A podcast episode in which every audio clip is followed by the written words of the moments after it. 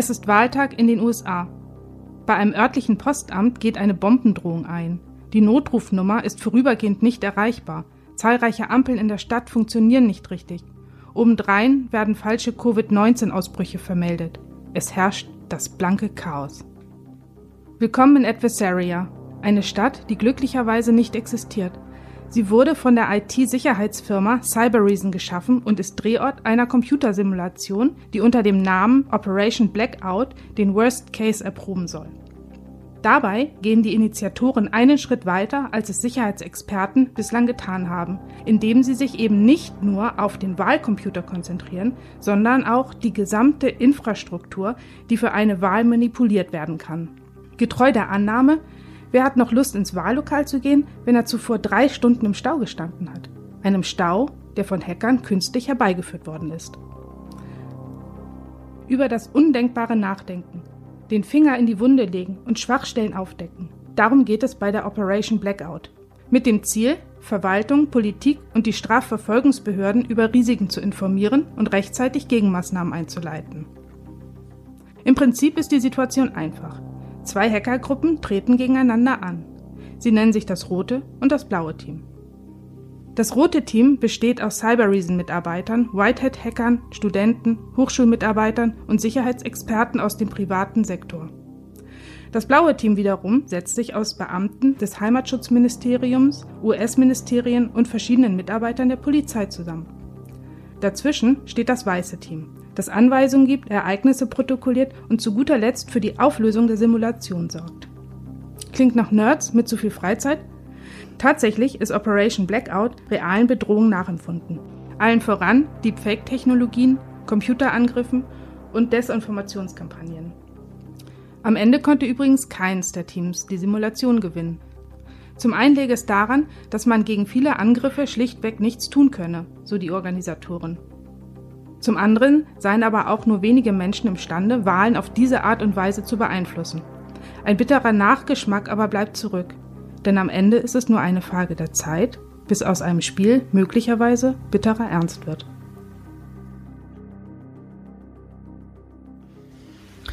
Und damit herzlich willkommen bei Mind the Tech, dem E-Crime Podcast. Schön, dass ihr wieder den Weg zu uns gefunden habt.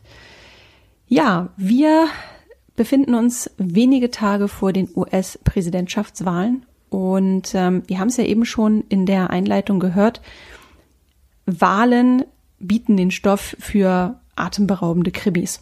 Und ähm, da ist teilweise sehr, sehr viel kriminelle Energie im Spiel und deshalb wollen wir heute in dieser Folge genau darüber sprechen, über Wahlbetrug, über Wahlmanipulation, über Meinungsmanipulation Vorweg die Frage, Katrin, bist du bist du ein politischer Mensch? Interessiert dich das, was so was so passiert, äh, gerade insbesondere jetzt in den USA, was jetzt diesen ganzen Wahlkampf betrifft? Ja, auf jeden Fall. Ähm, eigentlich hat mich das schon immer interessiert. Mhm. Also ich war auch natürlich so eine linke Teenager-Zecke. Ja, das hatten wir doch schon mal vor ein paar Folgen. Ähm. Und ich habe auch mal ehrenamtlich ähm, geholfen bei Abgeordnetenwatch. Ach, sie an. Zu administrieren. Das ist ja so eine Plattform, wo man Politikern Fragen stellen kann mhm. und die können darauf wenn antworten, sie wollen, wenn sie wollen darauf antworten. Und was war dein Job bei dieser bei diesem Projekt? Ich habe den Server am Laufen gehalten, also äh, Mailinglisten-Software draufgespielt, die ähm, Weboberfläche administriert. Also gar nicht so mit den Inhalten, sondern einfach nur so ein bisschen dazu beigetragen. Und hast du da auch schon mit Hackerangriffen zu tun gehabt? Nee, da nicht. Ähm, das kam erst später, als ich so für größere Firmen gearbeitet habe. Mhm. Also die wurden eigentlich in Ruhe gelassen.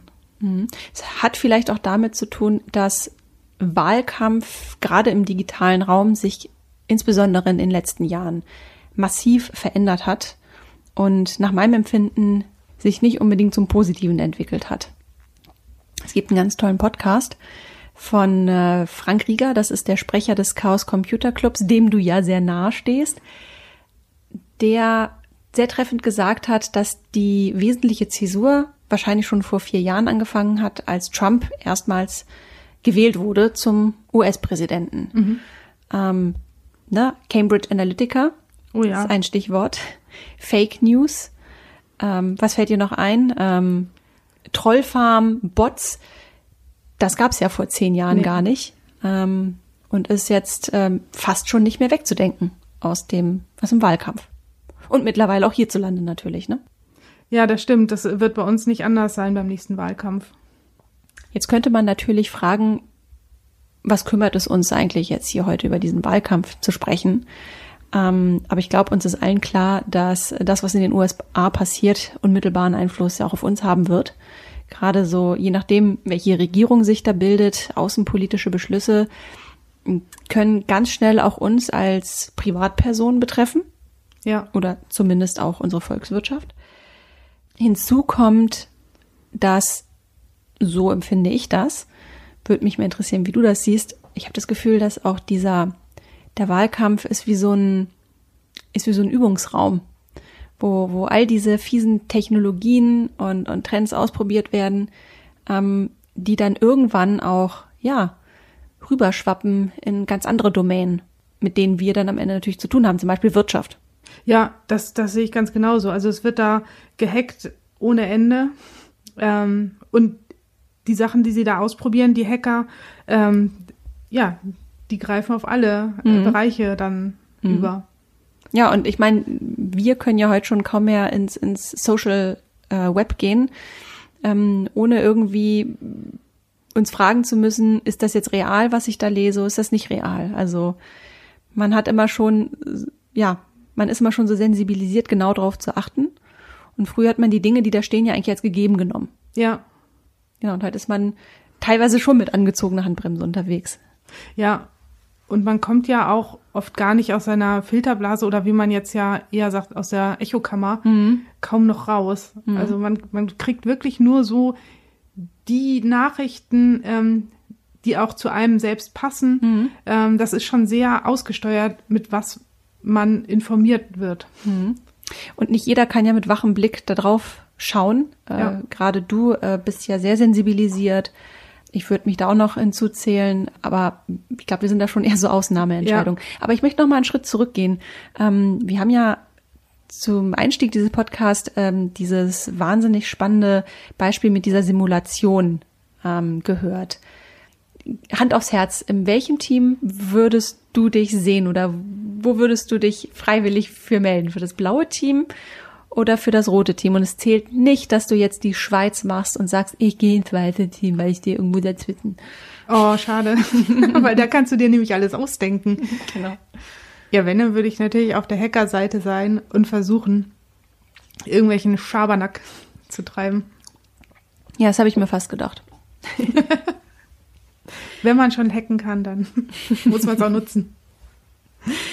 Ja, ich komme darauf nochmal zurück, falls ich deine Dienste brauche. Ja, ähm, wenn wir von Wahlmanipulation sprechen, sprechen wir ja vor allem von Meinungsmanipulation. Denn diese Form der Manipulation hat viel weniger damit zu tun, dass, sagen wir mal, irgendwelche Server oder Wahlcomputer oder eben die Server von irgendwelchen Wahlämtern angegriffen werden. Das fängt ja viel, viel früher an und das, das brauchen die auch gar nicht, sondern wie wir in dem Beispiel am Anfang gehört haben, reicht es, eine Ampelschaltung einfach mal ein bisschen zu manipulieren und dafür zu sorgen, dass viele Leute einfach nicht mehr wählen gehen. Und das ist auch etwas, was Donald Trump sich zunutze gemacht hat. Der hat vor vier Jahren ähm, teilweise in manchen Bundesstaaten oder teilweise in manchen Wahlkreisen hauchdünn gewonnen, mit einem hauchdünnen Vorsprung, weil er es geschafft hat, gerade unentschlossene Wähler dazu zu bringen, nicht wählen zu gehen. Und ähm, das hat ihnen einen gewissen Vorsprung verschafft. Dort hat er explizit dazu aufgerufen, nicht wählen zu gehen. Du kannst es eben mit einer manipulierten Ampelschaltung aber auch herbeiführen. Ja. Eigentlich liegt es auf der Hand und trotzdem erschütternd, das nochmal so zu hören. Ja, finde ich auch. Weil ähm, was bei Ampelschaltung anfängt, also das kann man ja einfach mal weiterdenken. Ähm, das, das, da kannst du ja alles Mögliche manipulieren, nur um den Leuten die Zeit zu nehmen. Ja, und auch gerade viele Dinge, auf die du gar nicht kommst, die dann Einfluss haben auf die, genau. die Wahlgänge. Ja, nimm mal und, so Fahrstühle zum Beispiel. Ja. Oder Rolltreppen. und schon können alle, die nicht laufen können, nicht mehr wählen. Ja. Ja, also es ist ein riesengroßes Fass und ich glaube, wir müssen da so ein bisschen strukturiert rangehen. Ja. Ähm, wir haben selbst gemerkt in der Vorrecherche, äh, also es ist fast schon Stoff für zwei Folgen, aber wir möchten versuchen, es auf eine Folge zu dampfen und deshalb haben wir uns überlegt, wir haben uns da so ein paar, ja, eigentlich die herausragendsten, ähm, wahrscheinlich auch meistdiskutiertesten Themen rausgesucht, die da in diesem ganzen Spektrum äh, mit rumschwirren und würden gern mit dem Thema Targeting beginnen. Was ist Targeting? Und warum ist das im Wahlkampf so wichtig? Ja, meistens spricht man ja von Microtargeting, dass du kleine Gruppen gezielt ansprechen kannst. Also mhm. Das ist ja auch erst möglich wirklich seit dem Internet. Also vorher mhm. hattest du halt deine Tageszeitung, Wahlplakate, wo du immer wirklich auch viel Streuverlust hast. Mhm. Und so mit Microtargeting kannst du ähm, ganz spezielle ja, Gruppen von Menschen ansprechen. Also basierend auf zum Beispiel Standort, ähm, Soziodemografie, Interessen oder Fetische. Fetische. Genau. Und das ist auch sogar nicht nur aufs Internet beschränkt, sondern mhm. auch, ähm, du kannst direkt Briefe schreiben oder auch bei, ähm, was ja auch in Amerika sehr beliebt ist, dem Türwahlkampf. Also die gehen ja mhm. von Tür zu Tür, klingeln da mal und erzählen dir was. Dafür kannst du es auch super nutzen für die Ansprache dieser Leute. Mhm. Und das bekannteste Anti-Beispiel sozusagen für Targeting bzw. Mikrotargeting ist ja Cambridge Analytica. Ja. Cambridge Analytica ist in aller Munde, aber ich könnte mir vorstellen, dass viele vielleicht nur einen Hauch von Ahnung haben, was das eigentlich ist und was der eigentliche Skandal dahinter war. Ja, ich finde das Thema ganz toll. das war mir klar. Ähm, Dass also, das die Frau sagt, die in die Hackergruppe will. ja. Der Big Data ist eh ein äh, Thema, was ich super spannend finde. Ähm, es geht da auch um Machine Learning, aber fangen wir nochmal an. Also Cambridge Analytica ist eine ähm, Firma, die, ja, wie würdest du das nennen? Ist eine, eine Analytics-Firma in erster ja. Linie. Also in erster Linie geht es ja darum, Analysen zu machen. Mhm. Ähm, und da werden halt Individuen ausgelesen aber für mich ist es erstmal eine Datenklitsche. Ja. Und was die gemacht haben, war ja unbegreiflich eigentlich. Mhm. Also ich habe echt äh, gestaunt, als das damals rauskam. Mhm. Ein Professor von Cambridge hat ein Online-Quiz gemacht auf mhm. Facebook mhm. und hat so ähm, die Leute, die das gemacht haben, kategorisiert. Und das ist ja, ich meine, diese Quizze finden ja ganz viele toll. Und ja, klar. Es, ja. Super für den Zeitvertreib genau. zwischendurch und und mal gucken, was äh, für ein, weiß mhm. nicht, was für eine Toastbrotsorte bin ich oder Und was, was bist ich? du? Du bist doch ein schönes Dinkel. ja. Quinoa. Eiweiß. genau. ähm, genau, und das, ähm, dieses Quiz, was er gemacht hatte, da ging es um welcher äh, was ist so dein digitales Leben? Mhm. Und da hat er so verschiedene Sachen abgefragt und was die Nutzer aber nicht wussten, hätten wissen können, aber weil das irgendwo in ganz kleinen AGBs mitstand, war, dass man nicht nur seine eigenen Daten abgegeben hat, sondern die seiner ganzen Freunde. Mhm. Und zwar alle Daten, auch die mhm. privaten Nachrichten. Und das stand wahrscheinlich irgendwo auf der fünften Seite genau, der, so des Kleingedruckten Absatz C ja. Wo schon keiner mehr hinguckt. Ja, und das ist ja mega perfide. Also du lässt selbst die Hosen runter und ziehst aber gleichzeitig die Hosen deiner Freunde runter. Ja. Und diese Daten haben sie dann benutzt, um ja Menschenmassen zu ähm, zu kategorisieren. Mhm. Und was es ging denen dabei um Leute zu finden, die Ängste haben und die Ängste nutzen zu können. Ich habe gelesen, dass sie durch dieses Quiz in der Lage waren, pro Person, also pro Individuum, hinter äh, jedem Quiz 5000 Datenpunkte zu setzen. Sie haben sich natürlich im Zuge des Wahlkampfs vor allem auf US-Bürger, auf wahlberechtigte US-Bürger konzentriert und hatten am Ende Millionen, wenn nicht gar Milliarden Datenpunkte. Was haben Sie denn dann damit gemacht? Sie haben die für den Wahlkampf benutzt und haben so ja, Gruppen ähm, gefunden, die Angst hatten, zum, also vor, vor bestimmten Dingen, also die auch noch so ein bisschen unentschlossen waren und ängstlich waren. Und diese Nutzergruppen haben sie dann befeuert mit bestimmten Nachrichten, die sie auch selbst erstellt haben. Die wahrscheinlich jeglicher Wahrheit entbehrten. Ja. Über irgendwelche Flüchtlinge, die kommen und die Häuser wegnehmen oder ich weiß nicht was alles. Also ganz widerliches Geschäftsmodell. Also im Prinzip äh, dieses, ähm, ja, das Unterbewusstsein sozusagen aktiviert, über diese Nachrichten ins Unterbewusstsein gehackt auf gut Ja. Deutsch und damit eben Meinung beeinflusst. Ja. Cambridge Analytica, wusstest du, dass das von Stephen Bannon mitgegründet wurde? Nee. dem einstigen sehr Vertrauten von Donald Trump. Der behauptet auch, er hätte den Namen Cambridge Analytica äh, erfunden sozusagen. Der hängt da mit drin und das sagt ja einiges. Ja, allerdings. Er ist ja auch der Gründer von Breitbart News, nicht gerade für liberales Gedankengut bekannt. ähm, und das perfide finde ich bei Cambridge Analytica ist, die haben ja mit ihrem Geschäftsmodell ja nie wirklich hinterm Berg gehalten. Nee, überhaupt nicht. Also der, der CEO, Alexander Dix, war ein sehr gern gesehener Speaker auf den großen Bühnen.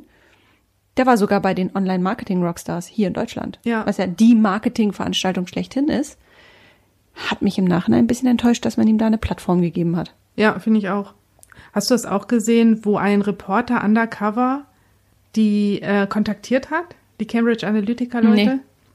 Das war so ein britischer Sender, ich glaube Channel 4.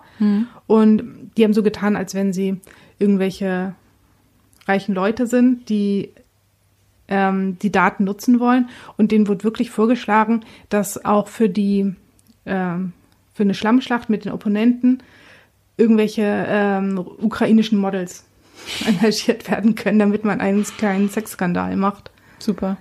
Also auf allen Ebenen unterirdisch, was die gemacht haben. Ich finde auch äh, ein, ein Teil dieses Gesamtskandals rund um Cambridge Analytica ist ja auch die Tatsache, dass sie einfach knallhart gelogen haben. Als es herauskam und aufgearbeitet werden sollte, ähm, da haben sie ja zum Beispiel sich wirklich hingestellt und behauptet, es hätte keinen direkten Kontakt mit Facebook gegeben, was nachweislich nicht stimmte, denn Ja. ein gutes Dutzend Facebook-Mitarbeiter hatte eigene Schreibtische bei Cambridge Analytica und Facebook hat ja selbst auch behauptet, es, es gab da keine Berührungspunkte, was ja nachweislich nicht stimmte. Also es stellt sich so dar, als hätte Facebook äh, gewusst, was da abgeht und möglicherweise, ich lehne mich jetzt mal ganz weit aus dem Fenster, mindestens geduldet, was dort passiert, wenn nicht gar sogar aktiv mitgeholfen. Ja, Und es gibt ja auch Fotos. Es gibt auch Fotos, wo ne, die ganze Crew, ähm, wir haben ja im Vorfeld beide diese Dokumentation geguckt äh, über Cambridge Analytica, die man auf Netflix, glaube ich, gucken kann. The Great Hack. The Great Hack. Ähm, da geht es darum, dass eben ein äh, Dozent, glaube ich, ähm, ein, ein US-Dozent, seine Daten zurückhaben will und äh, einen äh, Prozess anstrebt Ja, weil er herausfinden will, was passiert mit meinen Daten. Also das ist der Uraufhänger. Und im Laufe dieser, dieser Doku kommen eben extrem viele Sachen zutage. Und unter anderem ähm, werden da Fotos gezeigt von einer ganzen Facebook-Crew, die da wie beim Spring Break sozusagen posiert mit den Cambridge Analytica-Leuten. Und es ist ganz klar, das ist in deren Räumen entstanden. Und die waren sehr wohl da. Und die waren auch nicht nur zufällig da, sondern die haben dort gearbeitet ja. zusammen mit Cambridge Analytica. Unfassbar, ne? Tja, so viel dazu. durch ein Foto verraten und nicht durch einen Hack. genau. Und das hat ja sogar auch bis heute Auswirkungen. Also die Werbung bei Facebook muss jetzt ganz transparent sein. Ich weiß nicht, ob du das mal gemacht hast. Bei den Werbeeinblendungen gibt's immer so drei kleine Punkte. Und wenn du darauf klickst, dann kannst du auch gucken, warum dir diese Werbung angezeigt wird. Ja. Es kann einen ganz schön deprimieren. Ja. Cambridge Analytica gibt's nicht mehr, aber politische Meinungsmanipulation als Dienstleistung hat sich etabliert. Kennst du die Plattform The Spinner? Nee. Äh, der agiert ja ganz im Sinne, von Cambridge Analytica. Äh, die werben ganz offensiv damit, dass sie eben zu erschwinglichen Preisen Manipulation betreiben. Ist das eigentlich erlaubt?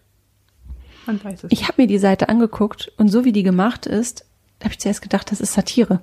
ja? Ist aber nicht. Ich finde das echt schlimm. Aber ich, ich glaube, das Problem ist auch, dass du bei diesen Manipulationssachen gar nicht so genau weißt, ist das noch Werbung oder ist das schon Manipulation? Also ich glaube, denen ist das Illegale dabei sehr schwer nachzuweisen. Mhm. Bei The Spinner gibt es zum Beispiel Pakete, äh, Content-Pakete für Teenager, die ihre Eltern rumkriegen wollen, ihnen einen Hund zu kaufen. Also das wäre rein theoretisch möglich. Oder unbeliebte Kollegen am Arbeitsplatz dazu zu bewegen, sich einen anderen Job zu suchen. Ich zitiere gerade von äh, Deutschlandfunk Kultur Online. Also da sieht man mal, wie, wie granular die Dienstleistung schon ist. Also mhm. wie du wirklich ein ganz konkretes Ziel verfolgen kannst durch ja, Meinungsmanipulation. Ich bin gerade ganz geschockt. da fällt dir doch glatt die Kinnlade runter. Ja, ja guck dir mal die Seite an. ja, genau, deshalb. Ja, guck dir die Seite an. Ich habe zuerst wirklich gedacht, das ist Satire. Das ist, ähm, also es hätten Teenager diese Seite gemacht, aber das hat sicherlich auch einen Grund. Mhm. So. Und du kannst, und die sind auch sehr transparent, äh, transparent mit ihrer Preisstruktur. Und ähm, ja, du kannst also wirklich Zielgruppen auswählen und äh, wirklich bestimmen, welche Art Botschaften, in welchem Duktus, äh, mit welchen Bildern ähm, an diese Zielgruppe ausgespielt werden sollen. Und es würde mich nicht wundern, wenn da wirklich hochintelligente Menschen dahinter sitzen, die genau wissen, wie sie ihre Texte zu formulieren haben, um die Leute quasi äh, im Unterbewusstsein anzupacken. Ja. Und zu beeinflussen natürlich. Also ich finde es ziemlich krass, also dieses ganze Erbe von Cambridge Analytica ich bin mal gespannt, wo das noch hinführt. Weil ich glaube, dass wir da auch erst die Anfänge erleben. Ich glaube auch, dass wir uns das noch überhaupt nicht ausmalen können, was man alles mit unseren Daten machen kann. Man kann ja ähm, auf Google zum Beispiel äh, relativ einfach herausfinden, zum Beispiel, ähm, was Google von dir trackt, wenn man allein diese ganze Geo-Tracking-Sachen sich mal anguckt. Du kannst richtig sehen, also wenn du bei Google auf die entsprechende Seite gehst und äh, dich einloggst mit deinem Profil, mit deinem Google-Profil, da kannst du schon gut nachempfinden, was Google alles über dich weiß. Und äh, da sind auch richtig, äh, das ist so eine Karte aufgezeichnet, gezeichnet. Ähm, da kannst du richtig sehen, ähm, wo du warst überall. Mhm. Und das kombiniert mit den Suchanfragen und ähm, was alles noch zu Google gehört, Gmail, das ist gruselig. Mhm. Ähm, was ich total interessant finde, ist in diesem ganzen Zuge von Targeting beziehungsweise Mikrotargeting die Rolle von Bots. Es gibt vielleicht Leute, die wissen gar nicht, was Bots sind. Magst du das noch einmal kurz äh, erläutern? Ja, also Bots sind so kleine Roboter, aber nicht so äh, wie R2D2 aus dem Film, sondern ähm, kleine Computerprogramme, die auf Accounts im Social Media Bereich ähm, posten. Also zum Beispiel auf Twitter kannst du so einen kleinen Bot haben, der hat dann auch, ähm, dem trägst du die Zugangsdaten zu diesem Account ein und der reagiert dann auf bestimmte Ereignisse. Zum Beispiel könnten wir ja einen kleinen Bot schreiben, mhm. der auf den Hashtag True Crime reagiert und E-Crime bitte. Okay, oder E-Crime. True E-Crime. True, True E-Crime. Und dem geben wir, was weiß ich, den Namen Mimi liebt Krimi. Und der schreibt dann immer, hey, ähm, es gibt gerade jetzt eine neue Folge von Mind the Tech. Okay. Also und, im Prinzip der Bot hilft uns dabei, dass wir uns die Finger nicht schmutzig machen. Genau. Müssen. Und ähm, also diese Bots werden viel benutzt, um bestimmte ähm, Hashtags trenden zu lassen, damit mhm. die Aufmerksamkeit mhm. erreichen. Ich habe einen super interessanten Vortrag auch wieder vom Chaos Computer Club dazu äh, gesehen. Und da hat jemand wirklich ganz haarklein analysiert, was die Bots gemacht haben oder beziehungsweise er hat sich erstmal so 50.000 Bots gekauft, gibt's für 60 Dollar, um zu gucken, wie aber sie so viel Geld übrig. Und hat dann geschaut, was die so machen. Und ja, also wie ich schon sagte, die sind richtig gut, um bestimmte Hashtags zu trenden oder mhm. ähm, ja, wie, wie ich auch schon gesagt habe, auf, auf bestimmte Aktionen zu reagieren. Aber so richtig doll zur Meinungsmache, das konnte er jetzt nicht sehen, dass die da benutzt werden. Das habe ich auch ähm, nachgelesen, ähm, dass tatsächlich am Ende du mehr Durchschlagkraft hast, wenn du sagen wir mal, in deiner Community viele Menschen hast, die einfach viel Zeit haben mhm. und die sich eben ein oder am besten noch mehrere Accounts, Fake-Accounts anlegen und die proaktiv managen. Ja. Ähm, weil ich glaube, ein Bot kann zum Beispiel schwer in den Diskurs gehen. Ja. Genau. Aber und, und es gibt ja gewisse rechte Parteien in Deutschland, die das sehr exzessiv machen. Ja. Aber was nicht ist, kann ja noch werden. Und die Bots werden natürlich auch immer schlauer. Mhm. Und wahrscheinlich werden sich irgendwann nur noch die Bots auf Twitter unterhalten. Was auch immer schlauer wird, ähm, im übertragenen Sinn, sind ja die sogenannten Deepfake-Technologien. Deepfake, muss ich sagen, ist das Thema, das mir persönlich am meisten Angst macht. Mir auch. Deepfake sind, ähm, ja, wie kann man das am besten erklären? Das sind so Gesichtsüberlagerungen. Also du kannst da Videos machen, wo es so aussieht, als wenn jemand was sagt, der das aber gar nicht sagt. Ich glaube, wir können das an einem sehr konkreten Beispiel mal illustrieren, was Deepfake ist. Es gibt eine, eine Anwendung, eine App, die extrem beliebt ist, das ist dieses Face Swap. Mhm. Ich glaube, gerade auf TikTok und ja. Instagram, ähm, ich weiß nicht, in meiner Timeline gibt's immer mindestens ein oder zwei Clips, wo irgendjemand das extrem lustig findet, sein Gesicht ähm, auf das eines Prominenten sozusagen zu übertragen. Mhm und den dann lustige Sachen sagen lassen oder machen lassen. Und es sieht wirklich täuschend echt aus. Ja. Gut, äh, jetzt wissen wir, es ist ja äh, ein Gag. Es ist gewollt. Man weiß, dass es nicht echt ist. Aber wenn man es nicht weiß, wenn man darüber nicht informiert worden ist, aufgrund des Kontextes, das ist hier gerade Fun, das ist irgendwie Joke, man kann schon drauf reinfallen. Ja. Und also die sind extrem gut, diese Technologien, und auch erst möglich, seit die künstliche Intelligenz ähm, eben ja ihren Durchbruch sozusagen erreicht hat. Ja, bei diesem Echtzeitrendern. Hm. Du hattest mir erzählt von einem Politiker. Das, ja. Ähm, das ist, finde ich, ein unglaubliches Beispiel. Aber gewiefte Menschen sind dem zum Glück äh, nicht auf den Leim gegangen und haben das ähm, ja entdeckt. Ähm, vor gar nicht allzu langer Zeit, lass das mal ein Jahr her sein, da hat der Präsident von Gabun, ähm, den, der ist irgendwas in den 60ern, ähm, das ist ja richtig so eine Familiendynastie, die klebt so richtig an der Macht, ja. also da wird die Macht immer weiter vererbt.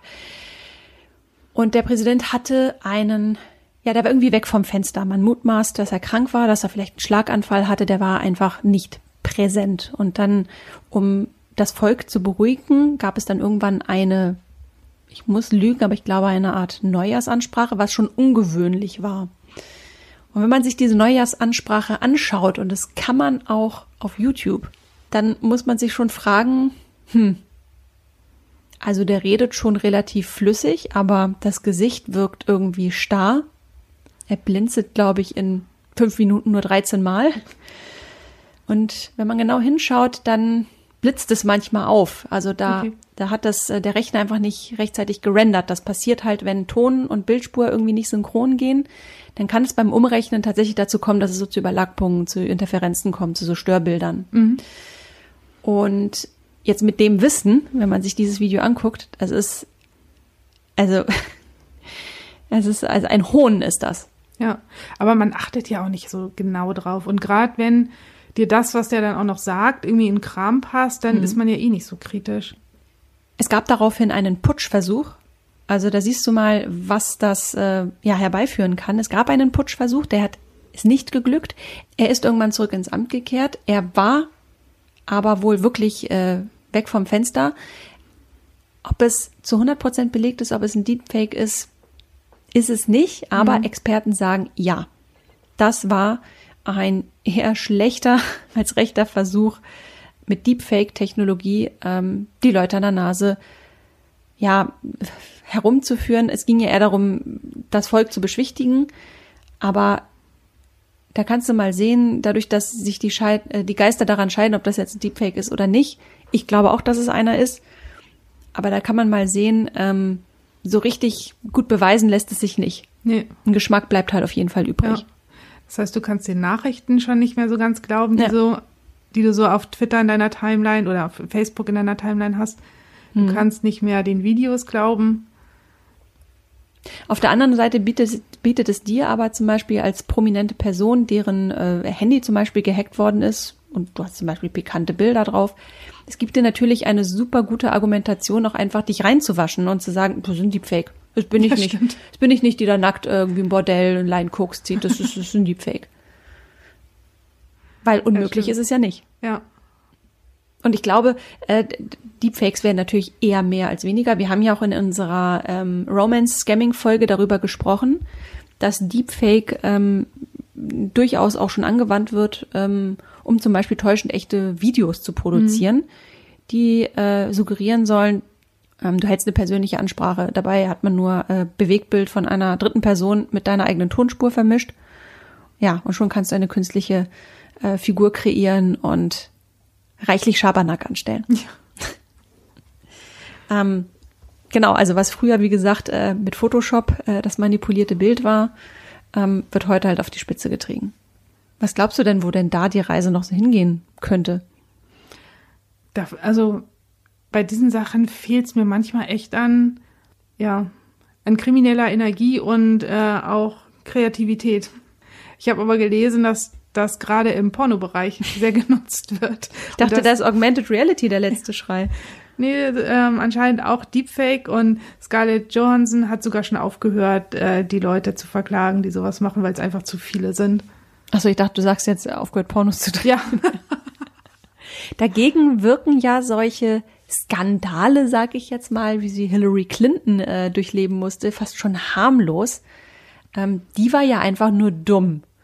ja, Weil die, glaube ich, einfach, ich, das ist so lustig, ne? Das ist wieder so ein Thema. Ähm, die ganze Zeit weiß man, äh, Hillary Clinton, E-Mail-Skandal, man hat so hingenommen, aber ich habe mich auch erst zur Vorbereitung auf diese Folge mal intensiv mit diesem Thema auseinandergesetzt und mich hinterher gefragt, was war denn jetzt das Problem hier? ja. Mir ging es ganz genauso. Es war, gab eigentlich nämlich gar kein Problem. Also, was sie gemacht hat, war, sie hat ihre privaten E-Mails auch auf dem Diensthandy gehabt und hat dann auch Dienst-E-Mails über den privaten Mail-Server verschickt.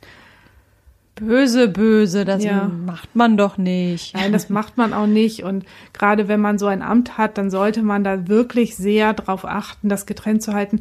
Aber das war gar nicht das wirklich Illegale an der Sache. Sie hat sich zwar mehrfach dafür entschuldigt, dass sie es falsch gemacht hat und so weiter, aber das eigentliche, was, gegen das sie verstoßen hatte, war, dass sie die E-Mails, nachdem sie in diesem Amt gearbeitet hat, nicht zurückgegeben hat. Ich glaube, das war zu Zeiten, als sie noch Außenministerin war. ja.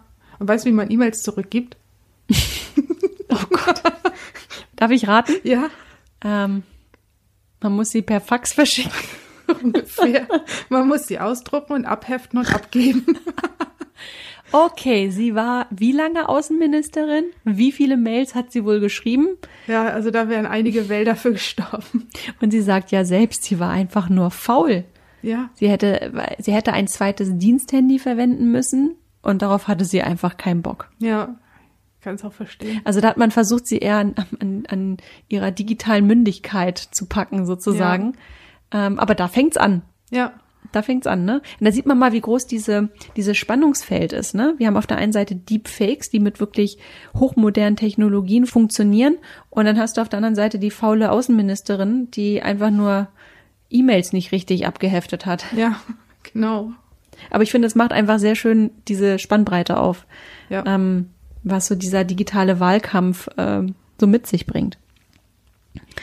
Ähm, hast du schon mal von QAnon gehört?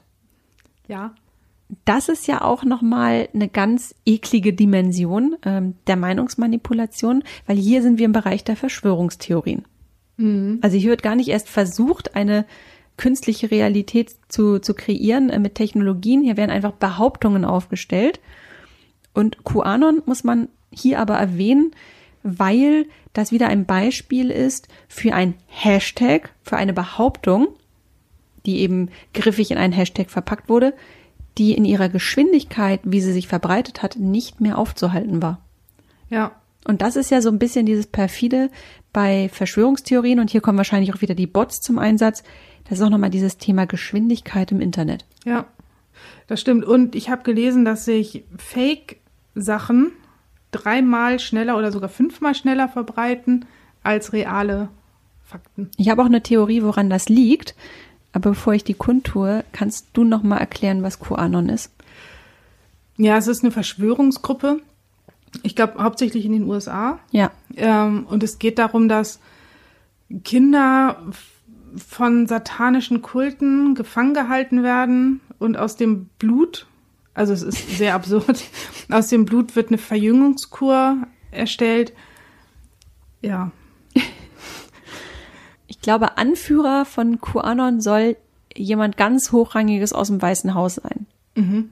Das, das ist das, was mir noch irgendwie im Hinterkopf geblieben ist. Also eine absurde Geschichte, aber wie ich es ja eben schon gesagt habe, die ähm, man könnte sie eigentlich die ignorieren, aber es geht nicht, weil ähm, wahrscheinlich schlaue Bots dafür gesorgt haben, dass diese massenhaft verbreitet wurde. Ja. Und ich glaube auch ganz viele QAnon-Anhänger wissen gar nicht, was sie da anhängen. Was sie abfeiern Was meinst sie, was sie abfeiern. Das ist wie mit Pizzagate. Weißt du, was Pizzagate ist? eine Verschwörungstheorie, die es nicht gab, ne? Ja, es ist eine Verschwörungstheorie, die nicht in, also absolut, also definitiv in die Reihe Fake News äh, fällt, auch wenn es mir schwerfällt, dieses Wort zu benutzen. Da geht es darum, dass in irgendeiner Washingtoner Pizzeria, irgendwie, glaube ich, im, in einem Hinterzimmer halt so ein pädophilen Ring äh, sich austoben soll und unter anderem sei auch Hillary Clinton damit involviert und es entbehrt jeder Grundlage. Ja. Die sind so absurd, diese Verschwörungstheorien. Da müssen wir auch noch eine Folge drüber machen. Ja, das werden wir auf jeden Fall machen, aber ähm, ich habe ja vorhin die Behauptung aufgerufen, warum ich glaube, dass eben diese Desaster-Szenarien so gut funktionieren. Ich glaube, hier greift ein ganz simpler Nachrichtenfaktor, nämlich ähm, Panikmache, Ja. Angst, Schock. Das bewegt mehr in dir oder hinterlässt krassere Spuren als äh, Humor Mhm. ne, oder als was Lustiges oder ein Katzenbild. Es spricht dich ganz anders an, es packt dich bei einem ganz anderen Muskel. Ja. Das war auch das, was die Cambridge Analytica-Leute genutzt haben, die Angst. Genau, das Spiel mit der Angst. Und ähm, vor allem mit Dingen, die ähm, quasi vor deiner Haustür stattfinden. Ja. Also nochmal dieser Faktor Nähe. Ne? Und ähm, es gibt eine ganz tolle Website und das ist so ein bisschen das, wenn wir jetzt mal so ein bisschen Richtung, wie kann man dem eigentlich entgegenwirken? Also wenn wir dieses Thema jetzt äh, ähm, mal ins Zentrum rücken wollen. Ähm, also wie kann man diesem Ganzen Herr werden? Und da gibt es schon erste Konzepte, die, die ich total toll finde. Ähm, zum Beispiel die sogenannte Hoax Map. Ja. Die Hoaxmap ist eine deutsche Seite, wo eben Fake News, jetzt muss ich es schon wieder sagen, aufgelöst werden. Und das kannst du dir vorstellen, wirklich wie so eine, eine Deutschlandkarte mit vielen kleinen Böppeln. Und dann kannst du wirklich sehen, wie viele Falschmeldungen werden da in diesem Ort oder in diesem Kreis äh, kolportiert und äh, werden da quasi ähm, entkräftet. Aber Das muss ich mir mal angucken. Und das ist eine rein regionale Kiste, weil gerade ja Lügen, die sich angeblich in deinem direkten Umfeld abspielen sollen, einfach die gefährlichsten sind. Ja. Meine erste Anlaufstelle ist immer Mimikama. Was ist das? Das ist eine österreichische Seite, wo auch alle Falschmeldungen nochmal korrigiert werden, nochmal Hintergrundinformationen ähm, Informationen dazu verbreitet werden und ja, die, die Themen, die gerade so kursieren, aufgearbeitet werden. Also gerade auch so Hoaxes im Internet, also ja, äh, Angriffe oder, oder irgendwelche Programme, die aber gar nicht äh, schädlich sind. Hm. Inzwischen machen es ja die großen Social-Media-Plattformen auch, ähm, die ja wesentlich einfacher als früher Fake-Nachrichten zu melden. Die einen, ja, bei den einen geht es ein bisschen einfacher, bei den anderen ist die Funktion ein bisschen versteckt. Aber im Grunde die ganzen großen Plattformen ähm, haben da reagiert. Du hast Möglichkeiten, äh, Inhalte zu melden. Bei YouTube zum Beispiel gibt es den sogenannten ähm, Data Viewer. Da kannst du zum Beispiel herausfinden, ähm, ob ein YouTube-Clip bereits anderswo erschienen ist, auf einer anderen Plattform. Ah, gut. So. Ähm, und es gibt auch ganz andere pfiffige Tricks, wie zum Beispiel ganz einfach bei DENIC eine Abfrage zu machen, wer ist denn der Domain-Inhaber? Ja. Ne? Also eine ganz simple Kiste einfach. Das geht ja dann auch in dieses äh, Quellen recherchieren, ne? Ja, absolut. Und wusstest du, dass du Fake News auch ganz klassisch bei der Polizei melden kannst? Nee. Hm. Weil Fake News sind teilweise konkrete Straftaten. Nehmen wir mal das Beispiel Volksverhetzung, Bedrohung oder Verleumdung. Wenn Fake News darauf einzahlen, gehst du ganz einfach zur Polizei. Und die Polizei ist da deine erste Anlaufstation. Ganz klassisch. Ja, super. Ja. Ich glaube, also mir fällt dir direkt das, äh, der Begriff Stalking ein. Mhm. Da kann das durchaus auch mal ganz schnell da, dahin führen. Wäre ich gar nicht drauf gekommen. Aber du hattest ja auch noch nie einen Stalker. Nee, bin ich auch froh drum. Du hattest nur verwirrte Online-Dating-Partner. ja, das stimmt. Die mich aber alle nicht gestalkt haben, zum Glück. Naja, und, und last but not least, ich weiß nicht, wie oft wir sie noch äh, promoten sollen, aber natürlich auch die Google-Rückwärtssuche. Oh ja. Einfach mal ein Bild reinschmeißen und gucken, wo das überall noch auftaucht. Mhm. Aber was ich auch oft mache, ist, dass ich so ähm, prägnante Passagen, wenn ich so ein ja, wenn ich, wenn ich so einen Text lese und dann so prägnante Passagen, dass ich die nochmal in Google rein tue mhm. und nochmal gucke, wo wird das denn noch mhm. ähm, benutzt, wurde vielleicht der Text irgendwo abgeschrieben und natürlich auch dann die Autoren mal googeln. Mhm. In Bezug auf Fotos gibt es auch einen Dienst, der heißt TinEye. Da kannst du ganz explizit nachempfinden, ob ein Foto, ein Bild, wann das schon verwendet wurde. Ja. Ich will noch mal ein, eine, eine Sache aufgreifen, die ich in der Recherche ähm, mir extrem hängen geblieben ist. Wir haben ja eingangs schon gesagt, ohne das Internet wären diese Form der Meinungs- und Wahlmanipulation, wie wir sie heute kennen, nicht möglich. Ja. Ähm, würdest du so weit gehen, wie Frank Rieger, den Sprecher des Chaos Computer Clubs, zu fordern, dass Plattformen wie Facebook oder Twitter oder YouTube zerschlagen werden sollen? Nee. Also sie haben ja, wie, wie so alles, haben sie ja eine gute und auch eine schlechte Seite. Also, also er fordert das, er fordert das, weil er sagt, dass diese Plattformen einfach mittlerweile der denkbar schlechteste Ort sind zur Meinungsbildung und, und, und um einen fairen Diskurs zu führen. Hm. Ich finde das echt eine ganz schwierige Frage. Also Facebook ist ja nicht nur Fake News. Es bringt ja auch mich zum Beispiel mit meinen ausländischen Verwandten wieder so ein bisschen zusammen. Gut, mhm. das könnte man auch vielleicht über E-Mail machen, aber. Mhm. Ja, die Frage ist so ein bisschen, also, ähm, also es kommt ja darauf an, wie du es nutzt, ne? Also wenn du wirklich sagst, das ist einfach nur mein kleines Fotoalbum und äh, meiner Tante aus Amerika ermögliche ich damit einen Einblick in meinen Alltag, fair enough. Aber gerade wenn es um das Thema Diskurs geht, ja. ist das mittlerweile ganz schön schwierig, ne? Weil du Diskurs heißt ja eigentlich, ich habe eine Meinung, aber ich höre mir auch die Meinung der anderen an. Ähm, aber das ist ja schon längst nicht mehr so. Es geht ja, ja, mittlerweile eigentlich nur noch darum, deine Meinung als die einzig richtige zu verteidigen und da zur Not auch zu, ja, einfach einer derben Sprache zurückzugreifen, niedermachen, mobben, mhm. Fingerpointing. Ähm, der Diskurs, wie er eigentlich mal gedacht war, ist da gar nicht mehr möglich. Ja, das stimmt. Also das ist mir bei der Recherche auch echt aufgefallen, wie tief doch ähm, durch diese ganzen Sachen, Microtargeting, ähm, Facebook, Filterblasen, Echokammern, wie tief da doch die Gesellschaft gespalten ist. Hm. Und ich glaube, diese verschiedenen Lager haben sich auch noch nie so gehasst. Ja. Weil die richtig schlecht gemacht werden. Genau. Ja, das war mal eine etwas andere Folge, die wir heute mal gemacht haben. Äh, Bezug nehmend auf ein extrem großes, wichtiges, relevantes Ereignis, das jetzt dieser Tage ansteht, die US-Präsidentschaftswahl. Ich bin gespannt, wie es ausgeht. Man weiß es nicht. Aber wir hoffen aufs Beste. Wir hoffen aufs Beste. Und das Beste ist, finde ich, ähm, Free Speech. Ja. Wenn Free Speech im Digitalen wieder etwas mehr ins Zentrum rücken würde. Ja. Und seid immer, immer kritisch, gerade wenn auch der Wahlkampf bei uns losgeht. Lasst euch nicht alles erzählen, glaubt nicht alles. Hm. Auch keine Videos. Das ist möglicherweise Deepfake-Produktion. Ja.